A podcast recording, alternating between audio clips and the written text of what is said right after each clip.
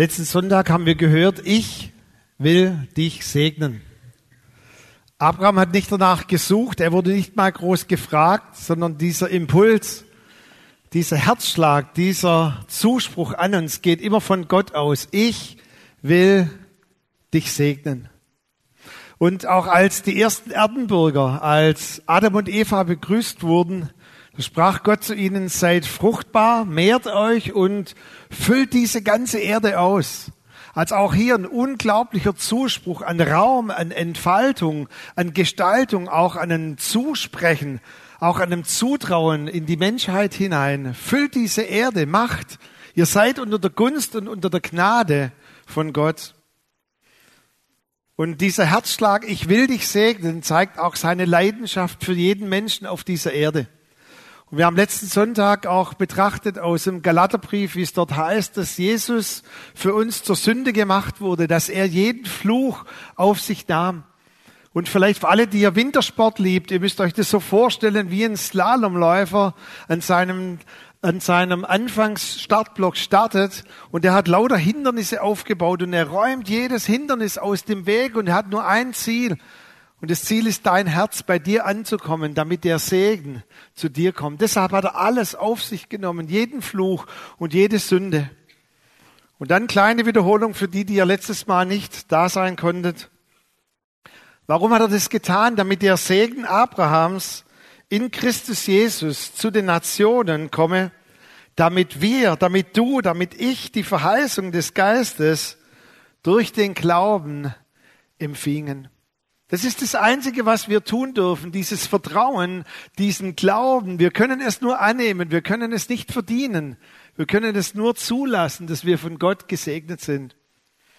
Und heute Teil zwei dieser Segen Abrahams verpflichtet uns natürlich auch, dass wir ein Segen sind. Denn Gott möchte, dass dieser Segen, der von Abraham ausging, und damals hatte er schon die Perspektive, dass jeder Mann, dass jede Frau auf dieser Erde gesegnet sein sollte, dass jeder einmal in seinem Leben einen Kontaktpunkt haben könnte, wo er sich mit diesem Gott verknüpfen könnte. Deshalb hat Gott auch einen Anspruch an uns, dass wir diesen Segen hinaustragen zu jeder Frau und zu jedem Mann, den wir begegnen, dass wir Segensträger sind. Aber wir tun dies nicht, das haben wir gelernt, nicht unter Druck und Zwang. Wir tun dies auch nicht unter diesem Sollen, sondern korrekt übersetzt ist eigentlich dieser Vers, nicht du sollst ein Segen sein, sondern du wirst ein Segen sein. Wer von Gott wirklich gesegnet ist, wer das kapiert, dass er gesegnet ist mit allen Segnungen der Himmelswelt, der will und der wird ganz automatisch ein Segen sein. Es kann gar nicht anders sein, dass unser Leben dann eine Segensspur nach sich zieht. Dieses Wort, du wirst oder du sollst, ist unserem Schwäbischen sehr ähnlich und klingt ganz tiefenentspannt. Ha ja. Ja, ich werde ein Segen sein. Und wenn wir von Gott wirklich diese Geliebte, diese total angenommenen Kinder sind, dann können wir auch diese Liebe gar nicht zurückhalten. Wir können diese Frucht, die Gott in uns hineingelegt hat, nur weitergeben, damit am Ende das geschieht, was wir auch in diesem Bibelvers lesen, damit Menschen ganz automatisch unsere guten Werke sehen und mit uns in die Gemeinde kommen und den Herrn preisen. Das ist ein ganz natürlicher Ablauf. Nun heute Teil zwei. Wie geschieht es? Nummer eins, es geschieht, indem wir einander segnen. Und was wir gerade getan haben, war schon hochprophetisch, dass wir füreinander beten, dass wir einander segnen mit den Gaben, die Gott uns geschenkt hat. 1. Petrus 4, Vers 10, dort heißt es, dient einander mit den Fähigkeiten, die Gott euch geschenkt hat, jeder und jede mit der eigenen besonderen Gabe. Dort heißt es wieder, dass wir einander segnen sollen, wir sollen einander dienen, aber wir müssen gar nichts aus uns heraus produzieren, sondern jeder tut dies mit der Gabe, die Gott ihm geschenkt hat, Charis, Gnadengabe. Auch hier haben wir übrigens nichts dafür getan. Gott hat jedem uns, von uns eine Gnadengabe ausgeteilt, wie es Geschenke gibt jetzt an Weihnachten. Jeder bekommt Gaben ausgeteilt und auch hier mussten wir nicht danach fragen, sondern Gott tut dies in seiner Gnade und in seiner Güte. Es sind Gnadengaben. Im Psalm lesen wir, im Psalm 139, Vers 13, dass Gott dich im Mutterleib geformt hat. Und es ist ein sehr eigentümliches Wort, das eigentlich so von einem Webstuhl die Rede ist. Er hat dich im Mutterleib gewoben und er hat dich ganz unique, ganz einzigartig gemacht. Und dort bereits im Mutterleib hat er ganz spezielle Gaben in dich hineingelegt, die dich unterscheiden von jeder Person, die neben dir sitzt. Jeder von uns ist ein Unikat und hat seine ganz eigenen Gaben und Fähigkeiten. Und nun spricht Gott zu jedem Mensch auf dieser Erde, so wie du geschaffen bist, in der Art und Weise, was ich in dich hineingelegt habe, lebe nun dein Leben und segne dadurch andere Menschen. Jeder von uns hat natürliche Fähigkeiten bekommen, die uns auch voneinander unterscheiden. Und wenn wir dann wiedergeboren werden, wenn der Heilige Geist bei uns einzieht, dann werden diese Fähigkeiten zu geistlichen Fähigkeiten. Und Freunde, es ist ein riesiger Unterschied zwischen zum Beispiel einer Leiterschaftsbegabung und jemand, der dies tut als geistliche Leiterschaft unter der Führung des Heiligen Geistes. Es ist ein riesiger Unterschied zwischen Intuition zu haben und der Gabe der Weisheit zu besitzen, durch den Heiligen Geist aus dieser geistlichen Gabe heraus dienen zu können und aus dieser geistlichen Gabe heraus operieren zu können. Und auch alles, im ersten Schritt, alles, was wir aneinander tun, tun wir nicht geistlich verkrampft oder tun dies unter geistlichen Stresshormonen, sondern wir dienen einander, weil Gott uns dazu befähigt hat, einander zu dienen. Es ist ganz einfach, einander zu dienen. Warum? Weil jeder von uns von Gott begabt ist und jeder dient an der Stelle genau mit der Gabe, die Gott uns gegeben hat. Wir könnten auch anders vielleicht übersetzen, sogar segnet einander, nicht nur dient einander, sondern habt ganz bewusst diese Haltung, einander zu segnen. Und die Bibel betont, bevor wir dann nach außen gehen im zweiten Teil, dass wir den Segen, den Gott uns gegeben hat, zuallererst unseren Hausgenossen, unseren eigenen Freunden hier in der Gemeinde, dass wir diesen Segen zuerst einander teilhaben lassen sollen. Im Galaterbrief 6, Vers 10 heißt es, Tut allen Menschen Gutes. Habt diesen Lebensauftrag, dass ihr allen Menschen Gutes tun wollt, Komma, besonders euren Mitgenossen im Haus Gottes. Warum äh, fordert uns die Bibel nochmal auf, besonders einander zu dienen? Wisst ihr warum? Weil die Gemeinde der Ort ist, wo wir einander aufbauen sollen, einander ermutigen sollen, einander stärken sollen, dass wir ein Segen sein können in der Gesellschaft. Weil in der Gesellschaft wirst du wahrscheinlich nicht so schnell erleben, dass du jemanden segnest und er sagt, ja, ach, darf ich auch für dich beten? Es fließt ein Segen zurück an dich, wenn du segnest. Aber der Gemeinde ist der einzige Ort, wo wir einander segnen und auch einander dienen. Und übrigens, ich fand es auch so prophetisch, dass Peter das auch getan hat. Ich hatte das ein äh, bisschen als Notizen. Er wusste nichts davon, dass wir jetzt eigentlich einander segnen können, aber wir haben das jetzt schon vor sechs Minuten gemacht. Total cool. Wisst ihr, dass kirchengeschichtlich eine riesige Fehlentwicklung stattgefunden hat, schon 250, spätestens 400 Jahre nach Christus? Hat man bestimmte Menschen als Segensträger ordiniert und bezeichnet und man hat sich da dann auch in der Haltung der Würde, der Ehrerbietung vor sie hingekniet, in dieser Haltung des Empfangens und da war dieser eine Segnende, der dann seine Hand aufgelegt hat und du hast dich quasi segnen lassen von dem einen, Entschuldigung, Guru, von dem einen, der den Segen Gottes in sich getragen hat. Das ist kirchengeschichtlich eine riesige Fehlentwicklung, weil die Leute ab dem Zeitpunkt nur noch so rumgelaufen sind. Wo ist der der eine, der mich segnet.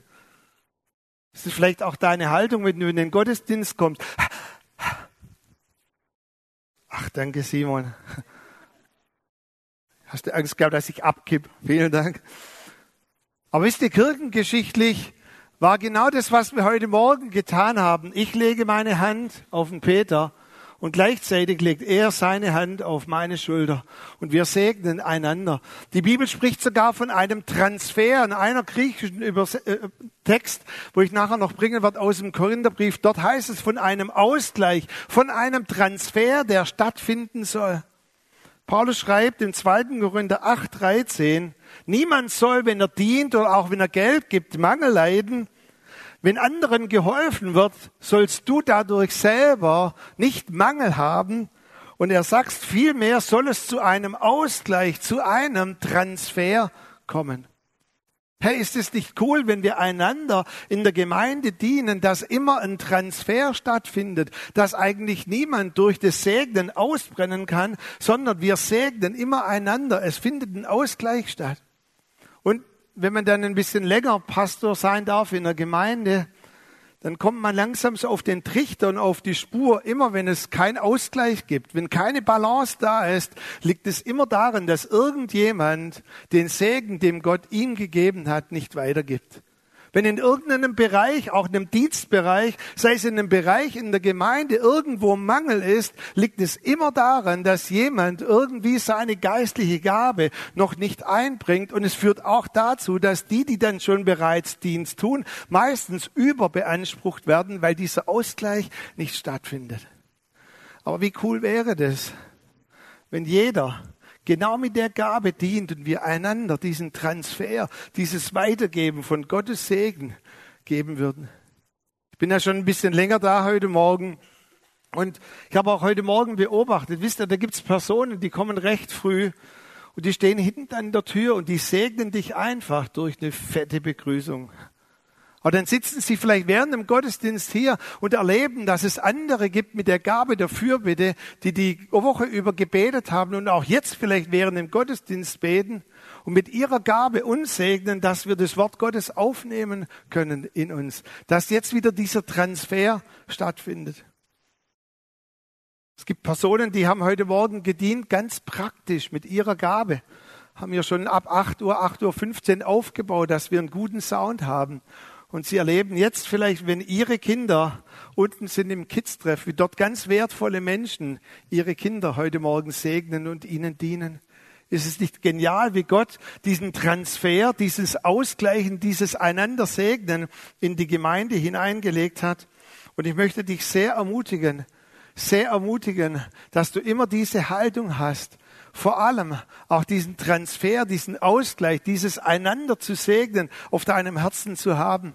Und auch das, was Paulus sagt, segnet, klar gehen wir jetzt nach außen, aber segnet vor allem einander, weil eine starke Gemeinde, eine starke Gemeinschaft wird auch ein starkes Zeugnis sein in dieser Welt. Ich glaube, wir können in der Gesellschaft eine unbewusste Spur oder eine Segensspur von unbewusstem Ausmaß hinterlassen. Ich möchte dich so sehr gewinnen bei dem zweiten Punkt, dass du nicht so sehr drin sitzt und jetzt sagst, was kann ich denn tun, was muss ich denn tun, sondern wenn wir eigentlich unter dieser Haltung, unter diesem Segen leben, dass wir Gesegnete sind, dann hat es die Bibel so angelegt, dass wir eigentlich ganz normal und manches Mal sogar unbewusst ein Segen sind in der Gesellschaft. Das ist total, wie soll ich mal sagen, unverkrampft. Das ist total natürlich, dass wir eine Segenspur an Segen hinterlassen. Dein Leben kann eine Segenspur sein, von der du nicht mal die Ahnung hast, was es bedeutet, in Gottes vorbereiteten Werken zu laufen. Das Einzige, was wir tun müssen, ist uns zur Verfügung zu stellen und achtsam sein, wenn der Heilige Geist zu uns spricht. Und an einer Stelle heißt es mal so viel wie, der zupft ganz vorsichtig an dir. Ich weiß noch, als ich Zivildienstleistender war, immer knapp bei Kasse, hatte ich das Gefühl, ich sollte meine Chefin auf der Kinderintensivstation zum Kaffee einladen.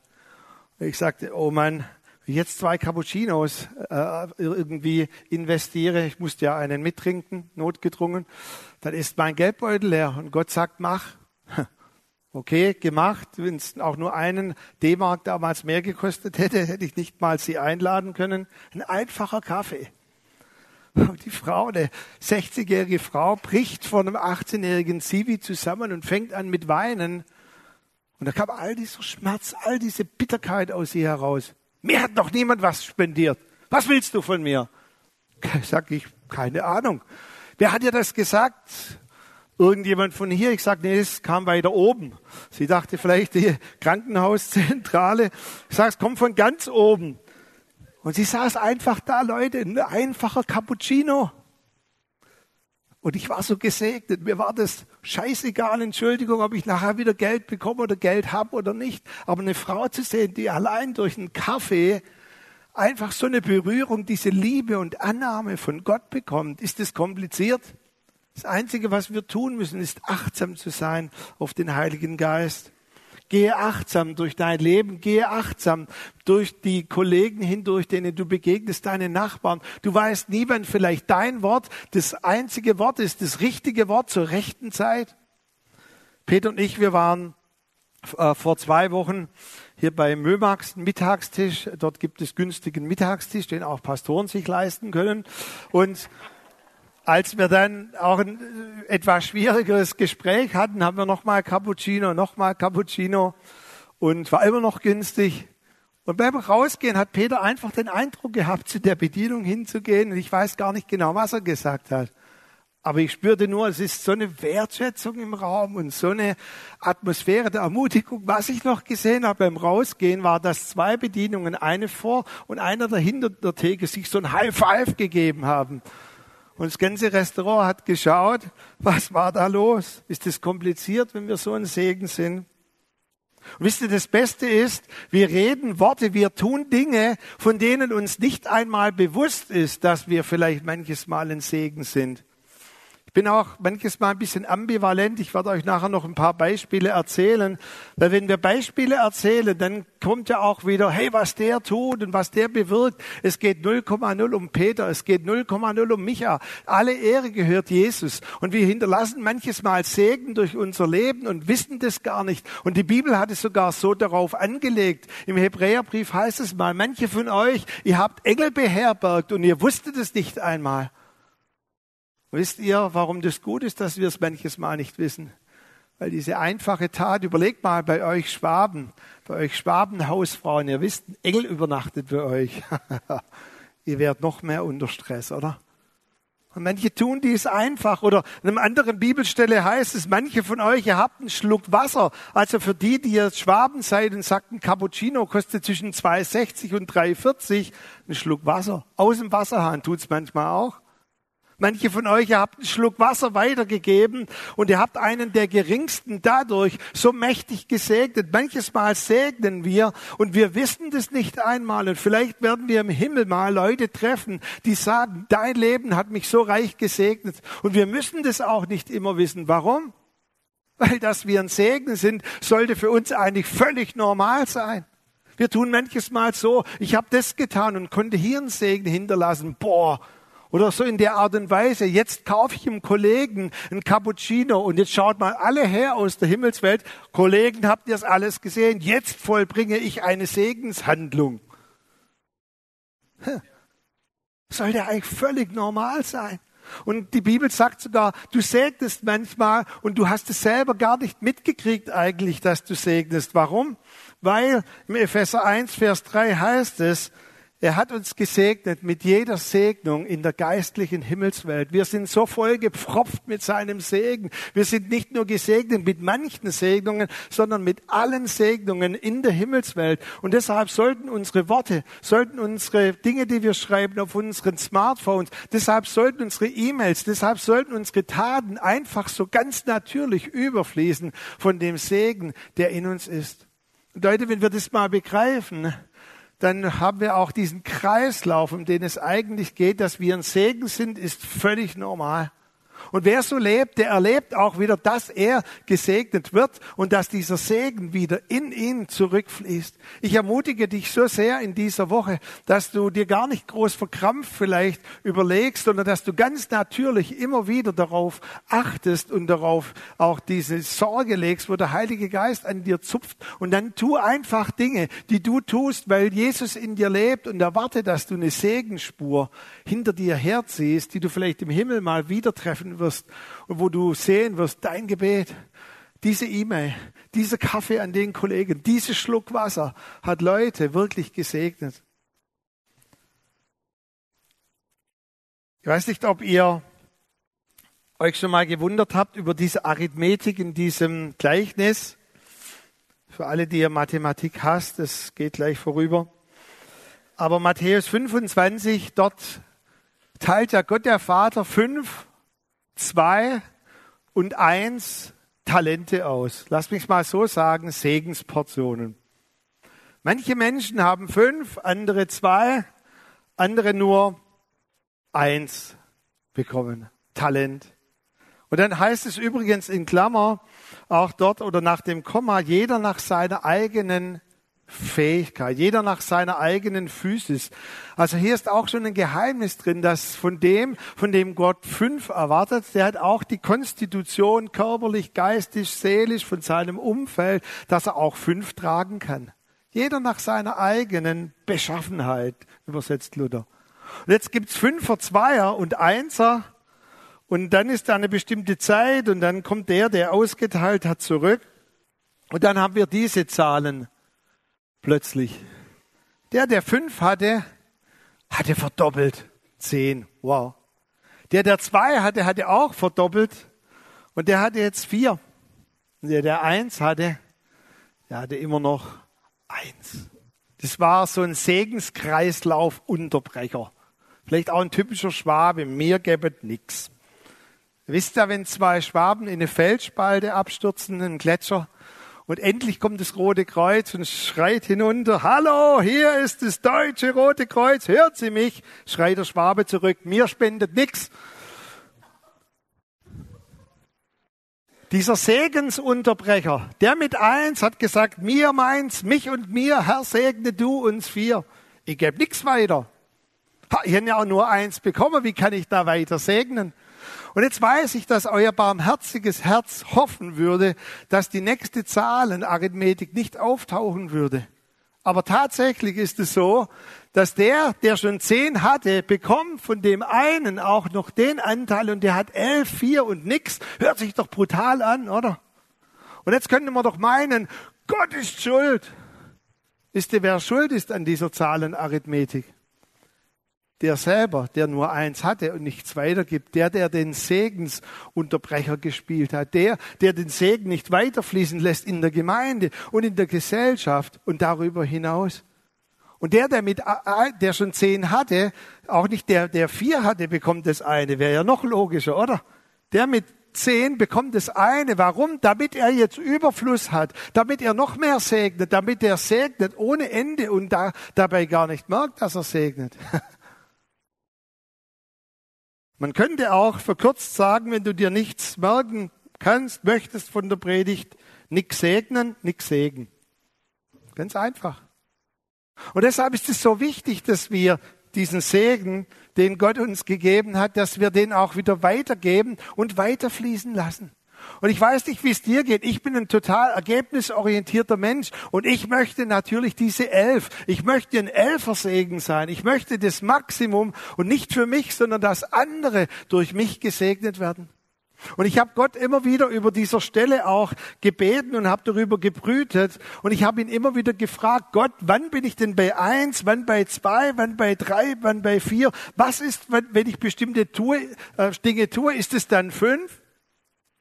Und an einem Morgen hat Gott zu mir gesagt, tu einfach, was ich dir sage, dass du tun sollst. Und lass mich bewerten, ob das eins ist, ob das drei ist oder ob das fünf ist. Im Himmel wirst du das mal sehen, weil wenn das unsere Motivation wäre, dass wir sagen, oh, wenn ich doch dann zu elf hätte oder wenn ich dann zweieinhalb möglichst hätte, Unsere Motivation muss einfach sein, dass Menschen gesegnet werden und lass den Himmel, lass die Ewigkeit entscheiden, was es für Menschen bedeutet, dass sie gesegnet werden durch dich. Und ich möchte uns an der ersten Stelle jetzt ein paar mutmachende Beispiele bringen, wie es aussehen kann, wenn du ein Segen sein wirst. Und immer in dieser Spannung, ja, in dieser ganz einfachen, entspannten Haltung. Und ich werde dir drei ganz kurze Dinge erzählen von, von meinem Lebenskontext. Und dann möchte ich abschließen mit einem mega geschichtlichen Beispiel, mit einer mega äh, geschichtlichen Biografie, wie ein, ein Mann gesegnet hat bis heute diese ganze Welt und diese ganze Erde. Als 1924 meine Großeltern damals in der Ukraine mitten im Winter bemerkten, dass meine Oma wieder schwanger war und der Bauch entsprechend sich vergrößerte, weil sie Zwillinge hatte. Es wurde immer deutlicher. Da waren sie sehr in Not, weil schon zwei Brüder vor meinem Vater, der Zwilling ist, verhungert waren. Und meine Oma hat sich 1924 dort in den Schnee in der Ukraine hineingeworfen und hat immer wieder gebeten und zu Gott gerufen. Er hat gesagt, Gott, wenn du mir diese Kinder erhältst und sie nicht sterben, ich diesen Schmerz nicht nochmal durchleben muss, dann weihe ich dir einen davon und es soll ein Verkündiger sein und eine Linie des Segens soll ausgehen von ihm. Als der Opa sie anscheinend mal beobachtet hat und es geschnallt hat, hat er dann bei der Geburt meines Vaters und meines Onkels das nochmal festgemacht und hat gebetet über diesen zwei Kindern. Und Freunde, meine Eltern, auch unsere Schwiegereltern, meine Schwiegereltern beten heute noch jeden Tag für uns und für mich. Das bedeutet, ich bin bis heute in diesem Segen, den eine einfache Frau in der Ukraine ausgelöst hat durch ein Gebet. Jetzt frage ich dich, war das Gebet eins, war das zwei, war das fünf? Keine Ahnung. Meine Oma hat es einfach getan, weil sie vom Heiligen Geist so getatscht war und so berührt war. Zweites Beispiel. Vor etwa über zehn Jahren kam ein, ein Ehepaar in sehr, sehr großer Not zu mir, abends doch ins Büro. Und sie hatten auch eine gewisse Erwartung, auch einen gewissen schwierigen Umstand. Und sie kamen und dachten, dass ich ihnen irgendwie Rat geben könnte, aber so nach einer halben Stunde habe ich gemerkt und habe sie gemerkt, irgendwie, ich kann ihnen da auch nicht so groß weiterhelfen. Und dann hat man so als Pastor einen Reflex, dann sagt man, dann beten wir noch miteinander. Also beten und salben hilft allenthalben. Ich habe dann einfach so gebetet für sie, hatte dann so einen prophetischen Eindruck. Und ich, ich habe nicht mal mehr eine Erinnerung gehabt, was ich gesagt habe. Aber vor über zehn Jahren, äh, jetzt nach über zehn Jahren, vor ein paar Wochen treffe ich sie auf einer Konferenz. Sie sagen, erinnerst du dich noch daran, dass du über uns prophezeit hast, dass wir mal eine Gemeinde mit über tausend Mitgliedern haben werden und dass von unserer Gemeinde drei andere gegründet werden? Ich sage, keine Ahnung. Ich kann mich nur noch an euch erinnern. War das Gebet jetzt eins, zwei, drei, vier, fünf? Ist der Segen? Wie wollen wir das einskalieren? Letztes Jahr im Sommer war ich in der Gemeinde und dort kommt eine Frau auf mich zu. Ich muss vielleicht gleich vorneweg sagen, äh, vor 13 Jahren hat sie mich anscheinend getroffen oder war in einem Gottesdienst. Ich habe mich dann ganz dunkel erinnert.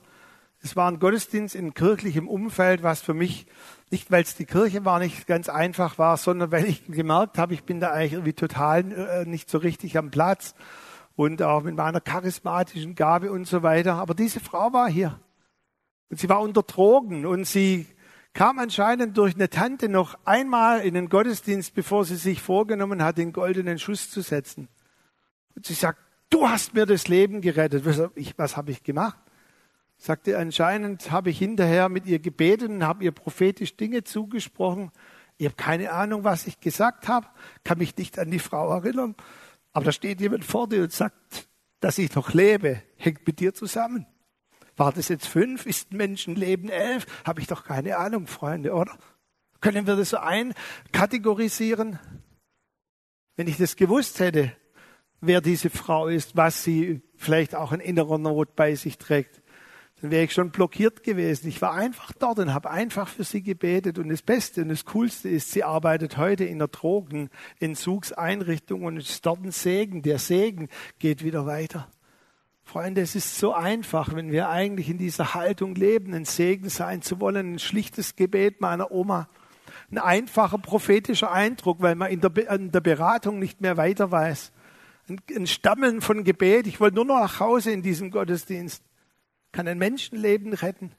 Ich möchte dich so sehr ermutigen, geh in diese Haltung in die Gesellschaft hinein. Du bist ein Segen, ob du das annehmen möchtest oder nicht. Das Einzige, was Gott von dir erwartet, ist, dass du auf seine Impulse gehorsam bist. Und im Himmel werden wir einmal gemeinsam sehen, was es bedeutet, wenn wir diese riesige Segenspur hinter uns hergezogen haben. Als Abschluss möchte ich uns erzählen von Jackie Roosevelt, Jack Roosevelt, Jackie Robinson der 1919 gelebt hat, nicht allzu lange, leider nur bis 1972, weil er viel zu früh starb. Und da gibt es auch einen Film, diese Nummer 42 hat auch eine ganz eigentümliche Bedeutung. Wenn ihr 42 eingebt, werdet ihr sofort einen Film finden. Ich ermutige euch echt mal, den anzuschauen. Und Jackie war der erste schwarze Baseballspieler, der in der Major League gespielt hat. Er war ein Riesenstar in der Negro League, also in dieser fein rassengetrennten Liga. Und ein Vorstand eines Vereins hat ihm einen Vertrag gegeben unter einer Bedingung. Ich suche einen Spieler, der den Mut hat, nicht zurückzuschlagen. Das war die einzige vertragliche Bedingung. Wenn du zurückschlägst, wenn du die Gemeinheiten, die auf dich einströmen werden, zurückschlägst, dann endet unser Vertrag. Und dieser Jackie Robinson, er war Methodist, er war Christ. Und ihr könnt den Film mal anschauen. An der Stelle, da merke ich doch, dass ich zarter beseitigt bin. Aber wenn ein ganzes Spiel lang mal Spieler Trainer und von der Tribüne dir Worte zurufen, die ich nicht mal in den Mund nehmen möchte, dich dissen, beim Duschen überall fein Rassen getrennt. Er wurde gedisst ohne Ende, gedemütigt. Und jeden Abend kniete er sich an sein Bett. Und dieser Satz, ihr sollt segnen, die euch fluchen, das hat er nicht mal immer gepackt, weil er sagt, Gott, wie kann ich diese Menschen segnen, die mich die ganze Zeit so dissen? Aber er gesagt, eins kann ich tun, ich kann wenigstens nicht zurückgeben. Und ganz langsam in diesem Film einfach diese Haltung, diese Haltung, die er hatte. Und manches Mal war es für ihn nicht einfach. Glaubt mir, es war ein sehr steiniger und langer Weg. Aber ganz langsam hat sich das Blatt gewendet. Und seine eigene Mannschaft hat angefangen, ihn zu verteidigen. Und er wurde der erste Schwarze, der erste Farbige, der in dieser Liga war. Und er wurde auch ausgezeichnet, weil er einer der besten Spieler war. Und es ging weiter, dass er auch der Erste wurde, der in die Hall of Fame aufgenommen wurde. US-Präsident Reagan hat ihm die Medal of Freedom äh, äh überreicht. Bill Clinton war an seinem 50. Jahrestag anwesend, 1997, an dem 50. Jahrestag, als er den Vertrag unterschrieben hat. Und sie haben damals beschlossen, dieses Trikot mit der Nummer 42 wird nie wieder vergeben. Kein Baseballspieler in Amerika wird jemals dieses Trikot mehr tragen. Und dann gibt's Bilder, wo Bill Clinton in diesem Trikot steht. Das ganze Stadion steht in diesem Trikot. Und sie haben damals festgelegt, dieses Trikot ist zu seiner Ehre, weil dieser Mann so ein Segen war für unsere Nation. Und das Beste ist, einmal im Jahr jetzt gehen alle Spieler in ganz Amerika in dieser Trikot Nummer 42 in das Stadion. Und alle auf der Tribüne, die das auch mitmachen wollen, kommen in der Trikot Nummer 42, um diesen Mann zu ehren.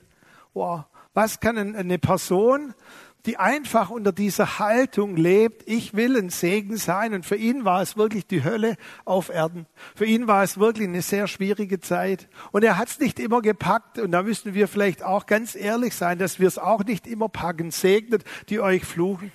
Aber er hat diese Haltung, ich werde niemals zurückschlagen.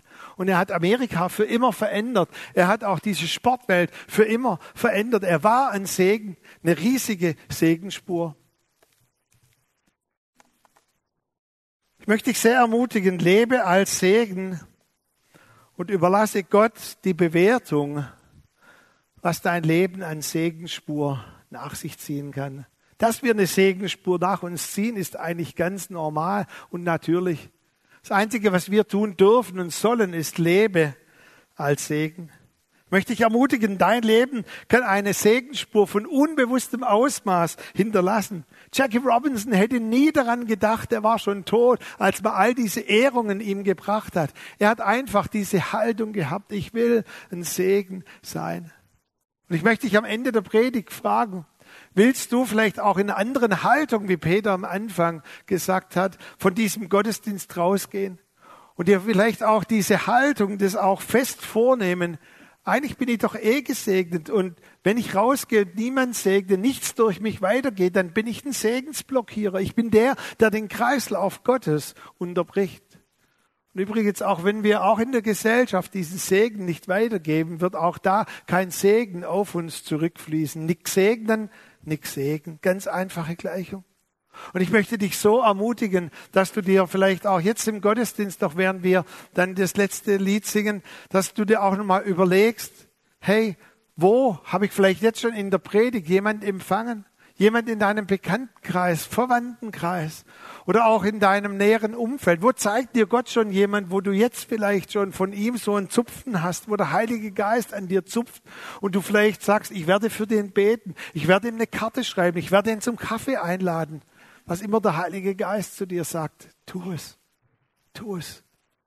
Wir werden jetzt dieses Lied singen und gleich steil einsteigen in diese Aussage, solange ich lebe, will ich deinen Namen ehren. Und Lass uns das doch auch in einer gewissen, wie soll ich mal sagen, Ernsthaftigkeit singen, dass wir das uns auch nochmal überlegen. Hört sich doch cool an, solange ich lebe, will ich deinen Namen ehren, ich will einen Segen weitergeben. Aber manches Mal hilft es, wenn wir auch ganz bewusst nochmal in was hineintreten, das festmachen. Und ich möchte dich ganz, ganz herzlich ermutigen, lass uns das doch so machen, auch als ein Zeichen, dass wenn es dein Wunsch ist, ich will, ich werde diese Woche ein Segen sein, ich will dieser Segensträger sein. Solange ich lebe, ich möchte jeden Tag, jede Minute in diesem Bewusstsein leben, dass mein Leben diese Segensspur hinter sich herzieht. Dann steht einfach auf, so im Laufe von diesem Lied, und dass wir bekennen, dass wir das vor der sichtbaren und unsichtbaren Welt nochmal bekennen und ausrufen. Und dass wir diesen Segen, ich sehe ständig so wie Segen förmlich nach außen bricht und wie Segen auch aus diesem Raum hinaus möchte. Und dass wir es erlauben, dass der Heilige Geist wie so einen riesigen gefüllten Wasserballon über uns freisetzt und wir förmlich hinausgeschwemmt werden in den Alltag hinein. Danke, Herr.